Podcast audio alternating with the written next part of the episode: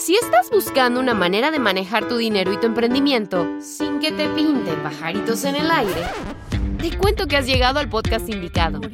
Bienvenidos al podcast de bolsillo con Maru y David. Tu espacio para hablar de dinero sin enredos y desarrollar lo emprendedor en ti. Hola a todos, nosotros somos Maru. Y David, de Bolsillo y Sencillo. Y este es nuestro último episodio del año, nuestro último episodio 2022.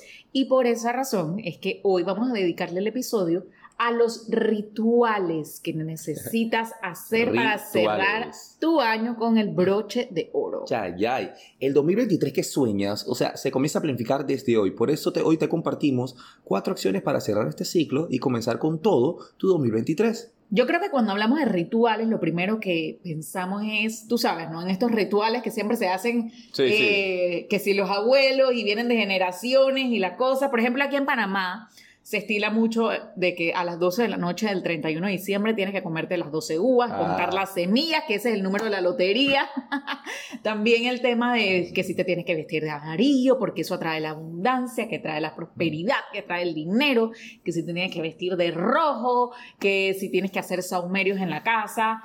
Este montón de rituales, sí, yo sé que existen, nosotros sabemos que existen, pero estos no son los rituales que vamos a hablar hoy, ¿verdad?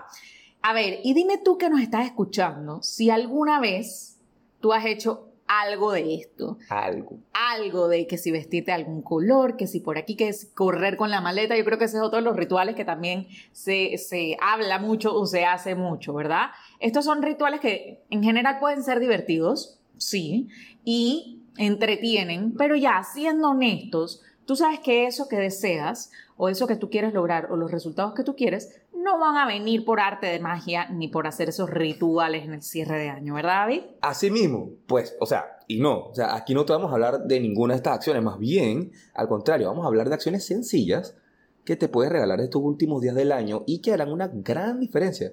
O sea, estas acciones van a ser muy sencillas y que te van a ayudar a recargar energías y comenzar el año pues con enfoque. Comencemos con la primera acción y es o sea, sencilla, miren, audita tu año. Auditar tu año es hacer un recuento de todo aquello en lo que te has enfocado, o sea, en lo que te propusiste, lo que has logrado, inclusive eh, lo que no has logrado también. Pues, Entonces, hay varios ámbitos a auditar, o sea, comenzando por la salud, o sea, cómo está tu nivel de salud física, tu nivel de salud mental.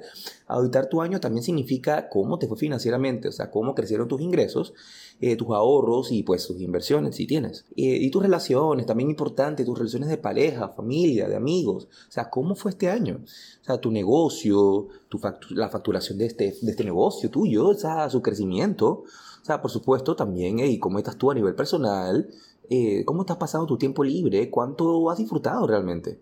O sea, pon en perspectiva y califica cómo ha estado tu año en estos aspectos. Totalmente de acuerdo. Y yo creo que este es un momento perfecto para auditar el año y para ver y hacer ese recuento. Tú sabes esos recuentos que hacen siempre como que las redes sociales de todo lo que pasó en el año. Bueno, este es un recuento a nivel personal para saber cómo estás tú.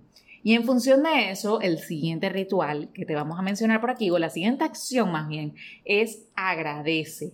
Una vez hayas auditado tu año, agradece. El agradecimiento es uno de los sentimientos más poderosos que tú puedes usar para sentirte bien, para sentir bienestar y tiene el poder de eliminar toda la parte negativa o por lo menos la negatividad, los pensamientos de escasez y los pensamientos negativos, por lo menos por ese momento.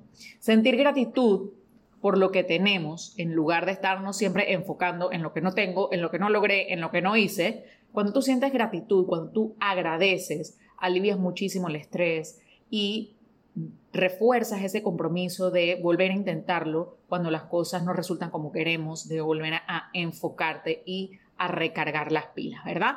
Entonces, en el momento en el que tú agradeces, tus pensamientos son positivos y eso hace que tú te sientas bien, ¿ok? No hay lugar para quejas, no hay lugar para decir, este año no me gustó, este año, no, no, no. Agradece lo bueno, agradece lo que no fue tan bueno, los retos, las oportunidades, agradece eh, todo lo que has recorrido en este año, todo lo que aprendiste, porque todo esto forma parte de tu camino y de la persona que tú has construido hasta el día de hoy. Así mismo es. Y no podemos dejar de lado, o sea, otras cosas súper importantes, como por ejemplo esas lecciones aprendidas. O sea, no podemos simplemente andar por la vida y no anotar aquellas cosas que no nos salieron tan bien, porque es algo que tenemos que superar. Entonces, eh, el siguiente ritual es escribir todas estas lecciones aprendidas. ¿Cuáles fueron estos desafíos que tú enfrentaste y posiblemente venciste o no, pero trajeron consigo lecciones importantes? Eh, y ahora bien, ¿cuáles son tus lecciones aprendidas? O sea, lo que salió bien, lo que no salió bien, como mencionamos acá. O sea, no dejes pasarlo, ¿sí? No le des largas. O sea, escríbelo, enfréntalo y guárdalo. O sea, cuando te das el tiempo para reflexionar y sacar conclusiones, es más sencillo seguir avanzando y evitar los mismos errores. O sea, ¿qué cosas quieres repetir el otro año que en definitiva pues te ayudaron a crecer? Y qué cosas tienen que cambiar y que se necesita pues para que estas cosas cambien. Totalmente de acuerdo. Y bueno, la última acción o ritual importantísima para prepararte para el 2023 es elige un tema de tu año. Esto ya lo hemos hablado en otras ocasiones eh, y esta es una práctica que yo personalmente utilizo desde ya varios años y me ha funcionado muchísimo. Porque cuando tú le pones como un título o un tema al nuevo año, te ayuda a enfocarte en lo que quieres lograr. Por ejemplo, si tú sientes que las finanzas ha sido un tema que siempre se repite y se repite y se repite, que no ha podido organizar las finanzas, que no ha podido salir de deudas, bueno, ponle de título a tu año, ponle de tema a tu año, que este va a ser el año de las finanzas, que este va a ser el año de organizar tus finanzas y enfocarte en eso.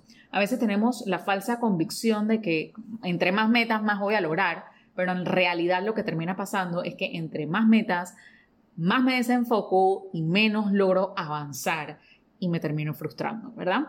Entonces, importante, ¿en qué te quieres enfocar el otro año? ¿Cuál es el título de tu siguiente año? Y esto estoy segura que te va a ayudar muchísimo.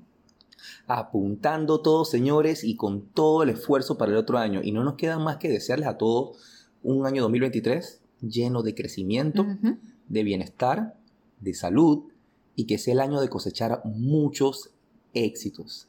Así que bueno, sin más, eh, gracias por acompañarnos en este episodio de Podcast de Bolsillo. Un fuerte abrazo y feliz año a todos. Nos vemos en el próximo episodio. Esto fue el podcast de Bolsillo con Maru y David. No te olvides suscribirte para recibir el mejor contenido de dinero y emprendimiento. Búscanos en Instagram como Bolsillo y Sencillo. Nos vemos en la próxima.